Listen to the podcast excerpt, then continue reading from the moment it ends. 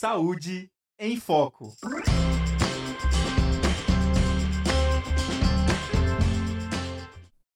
Olá, ouvintes e espectadores da Rádio Ninter, a rádio que toca conhecimento.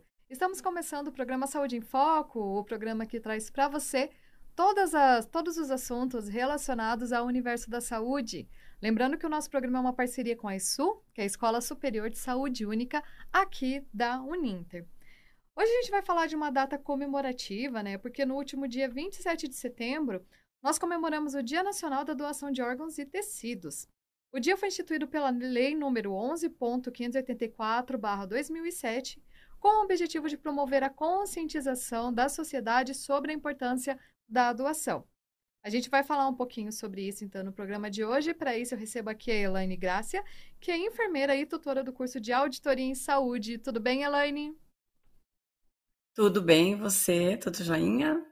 Tudo ótimo, querida. Então, então, lá, então? esse é um tema Vamos, esse é um tema bem importante, né, que traz, é, trouxe umas, algumas polêmicas ultimamente, muitas discussões, e como vem junto com o, o, tema, junto com, a, com essa data, né, que é uma data importante, que é, é você divulgar a importância da, da doação de órgãos e tecidos, e, lógico, o Brasil, como por ser um país que, que nós temos um, um, é um dos maiores números de transplantes de órgãos e tecidos, né? E aí a gente pensa que o Brasil tem uma única forma de realizar um transplante, que consiste numa inscrição de pacientes receptores, de uma fila. Então, quando a gente fala no transplante de órgãos, é, cria-se muitas, é, muitas perguntas e por isso a gente ainda vê um pouco de, de preconceito, vamos dizer assim, da questão dos transplantes. O primeiro deles, logicamente, é a questão que a lei ainda. Não é que ela é fraca, mas vamos dizer que ainda tem muitas entrelinhas. Então, a legislação, ela, por mais que você deixe por escrito que você quer doar todos os teus órgãos, quando você morrer, o teu familiar não respeitar isso, ele, o familiar é que vai dar o, o, o checkmate, vamos, não, vamos doar os órgãos dessa pessoa que está ali né, com, morte, com morte encefálica ou não vamos doar. Então, existem, assim, uma, uma, uma grande ainda discussão que ainda tem que ser muito em cima, principalmente do o que é uma morte encefálica. Então, quando a gente fala no transplante, a gente pensa muito nessa parte, né? Então, eu acho que é uma, é uma, é uma questão que a gente sempre tem que estar discutindo, sempre tem que estar trazendo. Eu vejo hoje como um dos, dos das, das maiores barreiras de se doar ou não se doar órgãos, principalmente de pacientes é, é, quando é, já existe a morte encefálica, é exatamente à vontade. Ah, a vontade dele estava escrito, estava, estava no papel, mas a familiar é o que vai dar a última, a última palavra. Então, a gente tem que trabalhar quem? Trabalhar todo mundo, mas com relação à morte encefálica, para que as pessoas entendam o que é a morte. Mas como assim morreu? Se, tá, se, se os órgãos estão, se o coração está batendo, né? Então, é uma coisa bem difícil mesmo, né, Bárbara? Então, a gente até entende a dificuldade dessa, dessa questão. Exatamente, né, Elaine? Eu acho que isso entra, então, que as pessoas não são muito bem instruídas quanto a isso da morte encefálica, né? Que as pessoas não entendem que se o cérebro parou de funcionar, mesmo que os outros órgãos estejam, não vai voltar, né? Vai, em algum momento, esses órgãos, eles vão parar também, né, de funcionar. Então, é meio que um pouquinho disso, né? Mas vamos falar, então, um pouquinho, Elaine, é, para a gente desde o início, digamos assim, como que funciona no nosso país? Você até já deu uma pequena introdução, mas como que é? Você entra numa fila? Como que funciona esse transplante? Quem pode receber? Como que é? Então, existe uma fila única, né, de transplante, que é por ordem, ordem de cronológica, de cadastro, mas que o que define a, a, quem é o primeiro, o segundo, o terceiro é exatamente a priorização, a prioridade com relação à necessidade médica daquele paciente, né? Tipo sanguíneo, algumas condições técnicas que podem interferir na fila. Às vezes o paciente tá, é o, o paciente zero lá, só está esperando chegar o transplante, e nesse meio tempo ele tem uma infecção. Então ele tem que sair daquele, daquele marco zero, entre aspas, porque ele vai ter que tratar aquela infecção. É, que foi inclusive o que aconteceu, que alguém, todo mundo questionou, mas como que tal paciente é, estava esperando e não, não conseguiu, e o outro hum, da, da, outra, de um outro, de uma, o Faustão, né? Acho que é, ele, ele tinha um. Foi colocado na frente na fila, né? Então, essa questão de que, o que, que vai para frente, o que não vai. Então, isso é uma. Essa fila, ela é uma fila única, sim, mas ela não é uma fila é, que você não pode movimentar essa fila. Então, claro, existem os critérios, você tem que comprovar esses critérios. Então, não é só, ah, eu, eu sei que houve muita polêmica que falaram que, que ele tinha furado a fila e tal. É, a fila é, tem toda uma regra, tem toda uma legislação, uma, toda, toda uma legalidade que vai te garantir esta fila, para que ela ande da forma que deve ser. Então, existe, quando existe um doador em potencial, a notificação desse órgão é, desse órgão viável, desses, desse ou desses órgãos viáveis, ela é feita, realizada para a central de notificação e captação e distribuição de órgãos, né? Que em cima dessa repassa aí a informação para que, para que o setor de organização da procura do órgão para aquela região, porque é, nós temos que lembrar que as filas elas são estaduais, não é municipal e ela é uma, uma fila única federal, mas ela começa a primeira, a primeira organização no Estado. Por quê? Porque existe uma série de regras, como por exemplo, ah, tal órgão demora tantas horas, ele pode ficar fora do corpo. Porque se você for pensar, se nós moramos em Curitiba, se a gente for, se eu for mandar um órgão lá para o Amazonas, pode ser que esse órgão não chegue lá viável. Então tudo depende do, do trâmite, de como que foi a retirada, como é que está, quais as condições, tudo tudo isso interfere também, por isso que não é tão simples assim. Quando se fala, ah, mas tinha um órgão lá para ser é, disponibilizado, mas aonde que esse paciente morava? Aonde que estava o órgão? Onde está... Então, tudo isso também vai interferir nesse processo. Quem caminha, quem organiza esta fila é o setor de transplantes, né, de, que é o setor de, de, captação de órgãos do Estado, juntamente, lógico, com o nível federal, porque é uma, existe uma única fila a nível federal. Então, por exemplo, o Estado do Paraná tinha lá um órgão, esse órgão é de Curitiba, e eu tenho um paciente que está lá na primeira da fila do Paraná, e ele é, é de Curitiba, lógico que é, com, por questões de logística é muito mais fácil você oferecer para esse paciente, mas pode ser que não dê, por diversos motivos, alguma incompatibilidade daquele órgão com o paciente que vai receber, então por isso que tem que fazer todo um. É, a gente faz todos vários testes daqui de para ver a, a, viabilização deste órgão, né? Porque se eu, se eu for é, transplantar um órgão sem ter todos esses cuidados, pode ser muito grande a, a questão da, da, da rejeição. E aí rejeitou, perdeu o órgão, né? Então a gente tem todo um trâmite. Não é simples, né? A gente poderia ficar horas falando, é, porque são vários itens que levam em consideração a questão dessa fila. Mas, a princípio, ela é uma fila única, sim. Ela vai de acordo com alguns critérios. Um deles é, logicamente, o primeiro critério é a gravidade dos pacientes. Ah, mas vamos dizer assim, mas todos que estão lá têm gravidade. Sim, mas daí entram outras questões que vão avaliar a gravidade, a questão técnica, a questão de rejeição, a questão é a, é a compatibilidade, entre outros fatores que entram dentro desse, desse contexto. Né? Então, é sempre importante é, saber aonde que o paciente reside, de onde que vem esse órgão também, porque o tempo de vida útil dos órgãos também, né? Porque tem toda a questão daquela da isquemia desse órgão que o quanto ele está isquêmico para que ele possa ser transplantado, é bem como se o doador é adulto, a doador é criança, tudo isso vai interferir nesse nesse momento ápice, assim, na hora que você vai decidir para quem vai esse órgão. Seria mais ou menos assim.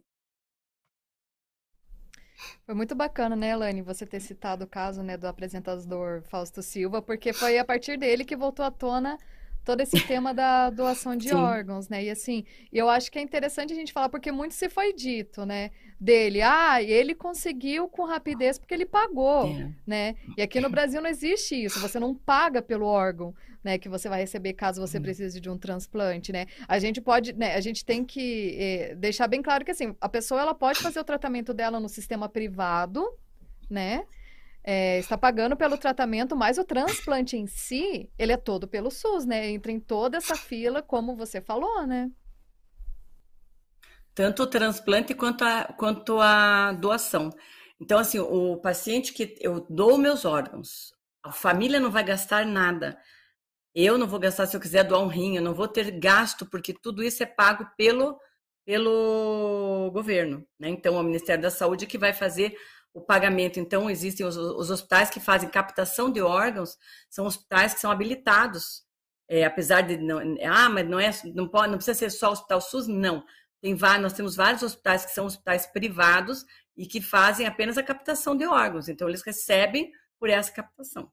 Tudo isso é pelo SUS. Nada é exatamente para evitar a questão da, da, do comércio mesmo de órgãos, né? Exatamente. Elaine, você falou da questão né, de doação de rim, a gente sabe que tem órgãos que a gente pode doar em vida, né? Eu queria que você explicasse um pouco então da diferença quanto a isso, né? Como que funciona de você ser um doador, né? Vivo ou um doador não vivo, né? Eu estando vivo, o que que eu posso doar? O que que pode ser feito? Então, existem dois tipos, basicamente, dois tipos de transplante, vamos dizer assim, né? Que é o transplante é, do transplante que eu, eu, eu dou em vida, eu estou vivo, estou doando, e o transplante do paciente que é o doador morto já, né?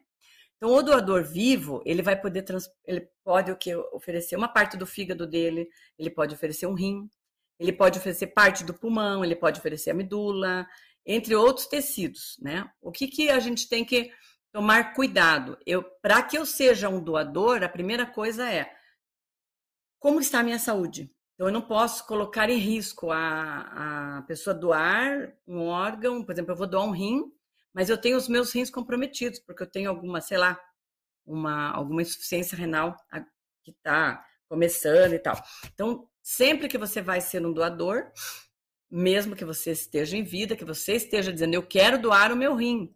Primeiramente, o médico não pode fazer se você não tiver com a tua saúde intacta. Então, a primeira coisa é essa. Mas, assim, eu posso doar várias coisas. Um pedaço de fígado, porque o fígado se regenera. Um rim, porque eu tenho dois. Um pedaço do pulmão, exatamente porque você tem os pulmões que fazem, vão fazer toda aquela outra função. E ele vai se regenerar. E a parte da... E nós também podemos doar a parte da medula. Né? Então, o transplante da medula. E hoje Lembrando que no dia 8, agora de outubro, foi o Dia Nacional doa, da Doação do, do Cordão Umbilical.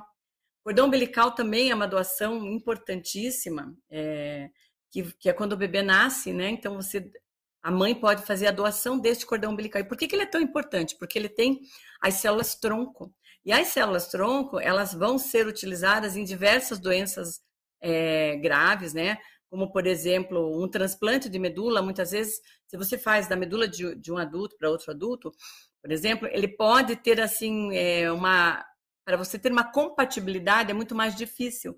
E quando você faz do cordão umbilical, aquelas células são células tronco e elas já têm uma facilidade, elas têm uma facilidade para para ser manipuladas, pra, então elas são manipuláveis e elas é, não precisam ter 100% de compatibilidade. Então, Hoje é muito importante a gente também divulgar, aproveitar o, o gancho, né? Que no dia 8 de outubro agora foi é, o Dia Nacional de Doação de Cordão Umbilical.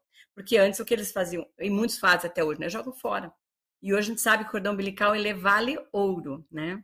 Então é uma coisa que não vai afetar ninguém em nenhum momento, porque o cordão umbilical, o bebê nasceu, aquele cordão vai ser desprezado. Então é uma outra coisa assim legal. E, o, e aí o doador que é o doador morto, né? Então, daí ele vai fazer a doação do quê? Vai doar todos os órgãos que ele pode, é, ter, todos os tecidos, pode ser feita doação é, de óssea, antiga, é, de cartilagem, válvula cardíaca. Então, daí tem uma, uma gama de outras, de outras coisas que a gente pode usar para o doador morto. Você tem uma ideia? Um doador morto, ele pode salvar uma média de oito vidas. Então é muita coisa, né, gente? A gente pensar. Então tem que realmente tem que estimular mesmo a doação. É, realmente. Eu aqui, por exemplo, eu sou doadora, eu costumo falar que quando eu falecer, pode tirar de mim, doar tudo, o que tiver funcionando, pode doar. Né? Não, não, não eu também, já falei também junto. a mesma coisa.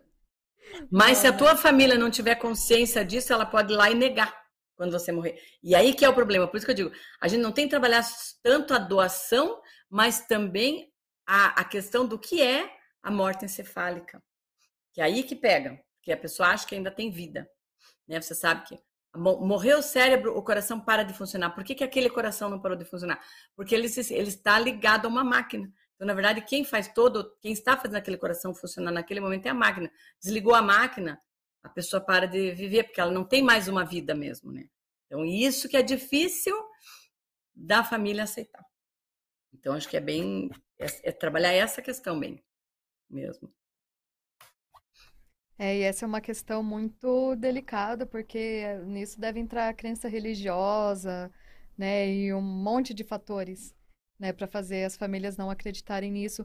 Mas não existe algo, uh, a lei ela não, é, ela não favorece isso, digamos, eu como doadora, né, eu como doadora, faleci, a minha família não quer deixar, mas a lei ou alguém, ou hospital, não sei, eles não podem fazer alguma coisa quanto a isso? Ó, a pessoa, ela queria, então, né?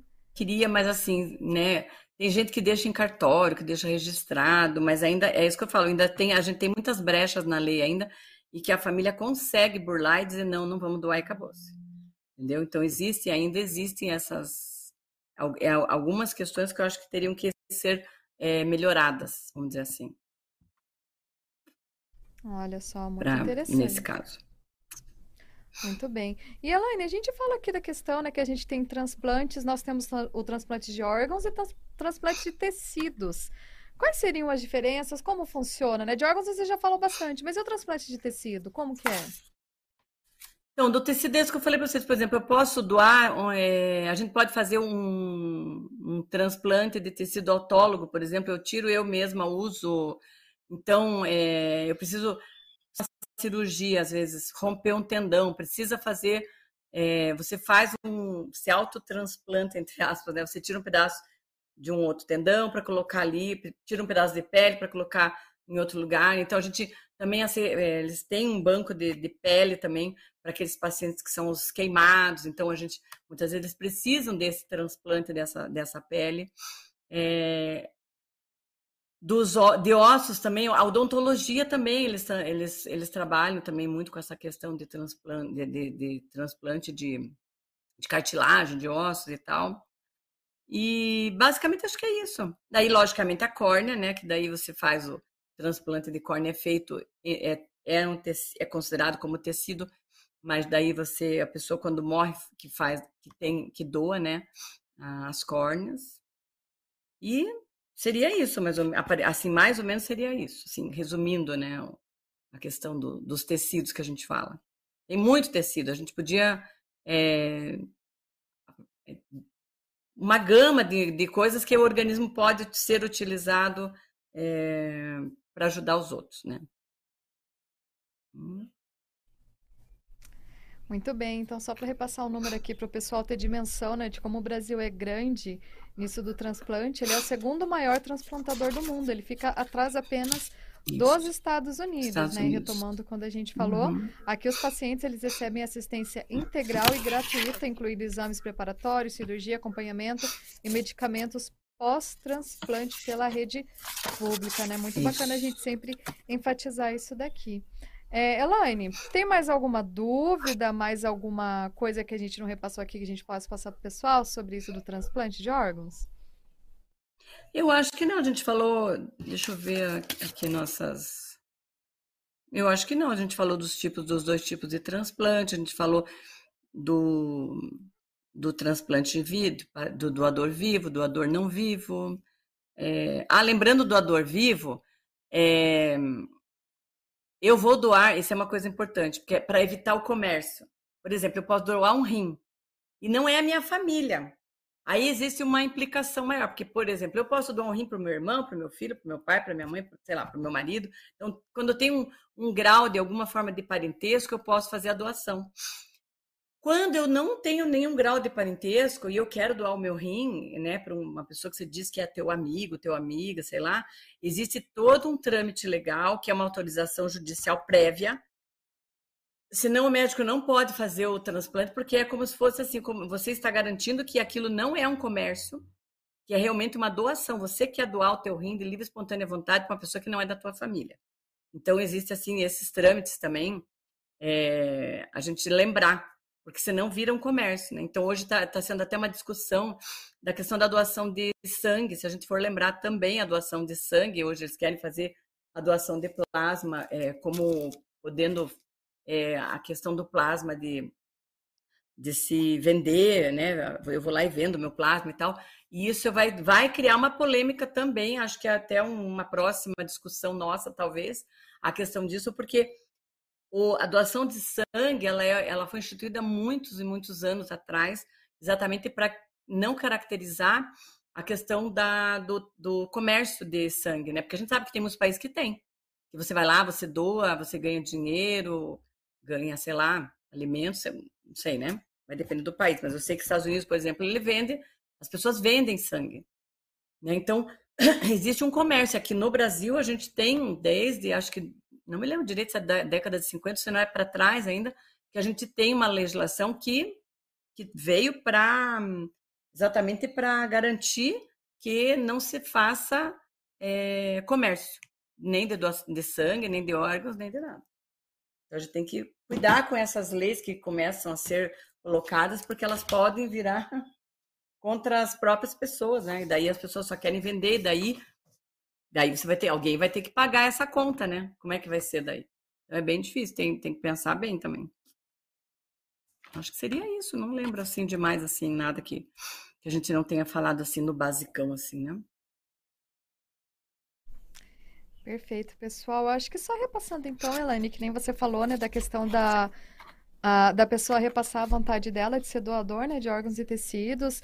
Tem várias formas para isso, né? Você falou que tem pessoas que até deixam registrado em, registrado em cartório, mas se eu não me engano, Sim. carteira de motorista também, né? Quando você vai tirar, você deixa também. lá, né? Também dito. Tem várias, vários lugares, né? Onde pode deixar essa informação. Isso. Eu não sei se e eu acho que é importante, claro. Uhum. Você deixar a tua vontade escrita, por escrito, é sempre é, vai ser importante. E, pessoa, e, as pessoas saberem disso, porque a hora que você está doente, que você sofreu um acidente, normalmente são, são situações mais graves e, né, urgentes, assim. Se você já não avisou com antecedência, às vezes as, os familiares nem, nem sabem. Você veja, eu fui descobrir que, nós fomos descobrir que a minha avó era doadora de, de órgãos e de córnea e tudo. É, uns dias depois que ela morreu, que nós fomos mexendo as coisas dela e achamos lá um documento e, ela dizendo da doação, do tal. Então, assim, se você não avisa a tua família, até que ela vá mexendo nas tuas coisas, você já morreu, já foi enterrado, e aí já se perdeu, né? É importante sempre lembrar que nós temos que avisar com antecedência, antes da nossa morte. A gente não quer morrer, mas ninguém vai ficar para semente, então é bom sempre avisar antes. Perfeito. Exatamente, porque tem muito trâmite, inclusive, né, para isso. Gente. Elaine, gostaria de agradecer então a sua participação no Saúde em Foco aqui de hoje, desse espaço aberto para você. Se você quiser passar mais algum recadinho, pode ficar à vontade. Não, tranquilo. Obrigada a vocês de, de, de lembrarem. É sempre importante a gente estar tá passando a, a, o que a gente tem de vivência, né? Eu trabalhei muito tempo na auditoria e a auditoria a gente acaba vendo muitas coisas, a gente trabalha muito com as legislações, então a questão da legislação do transplante ou mesmo da, da, da captação de órgãos, então existe um auditor que vai estar vendo essa fila, por isso que eu digo, ah, mas é assim, não é assim simples, mesmo que a pessoa queira furar uma fila, nunca vai ser simples, porque existem muitos profissionais que são capacitados, que são é, profissionais éticos, que vão estar levando essa fila realmente da forma como tem que ser, que foi o que aconteceu com esse, esse apresentador. Então, acho que a gente confiar um pouco mais no SUS, confiar mais nas profissionais que estão ali, são profissionais que realmente fazem a diferença e que vão estar olhando pelo paciente, pelo melhor do paciente. É, a gente tem que acreditar nisso, né? Eu acho que é por aí que a gente começa a mudar um pouco essa, essa visão, né, que a gente tem errada muitas vezes da, de como que funciona para quem tem dinheiro, quem não tem dinheiro, como é que funciona a questão da ciência da saúde, né? E agradeço vocês por terem me, me dando essa oportunidade. Exatamente, Elaine. Eu mais uma vez agradeço aqui a sua participação. Agradeço também a você que acompanhou o programa de hoje, lembrando que ele fica salvo aqui nas nossas redes sociais e logo você também encontra ele lá no Spotify. E a gente se vê na próxima edição do Saúde em Foco aqui na Rádio Ninter, a rádio que toca conhecimento. Tchau, tchau. Saúde em Foco.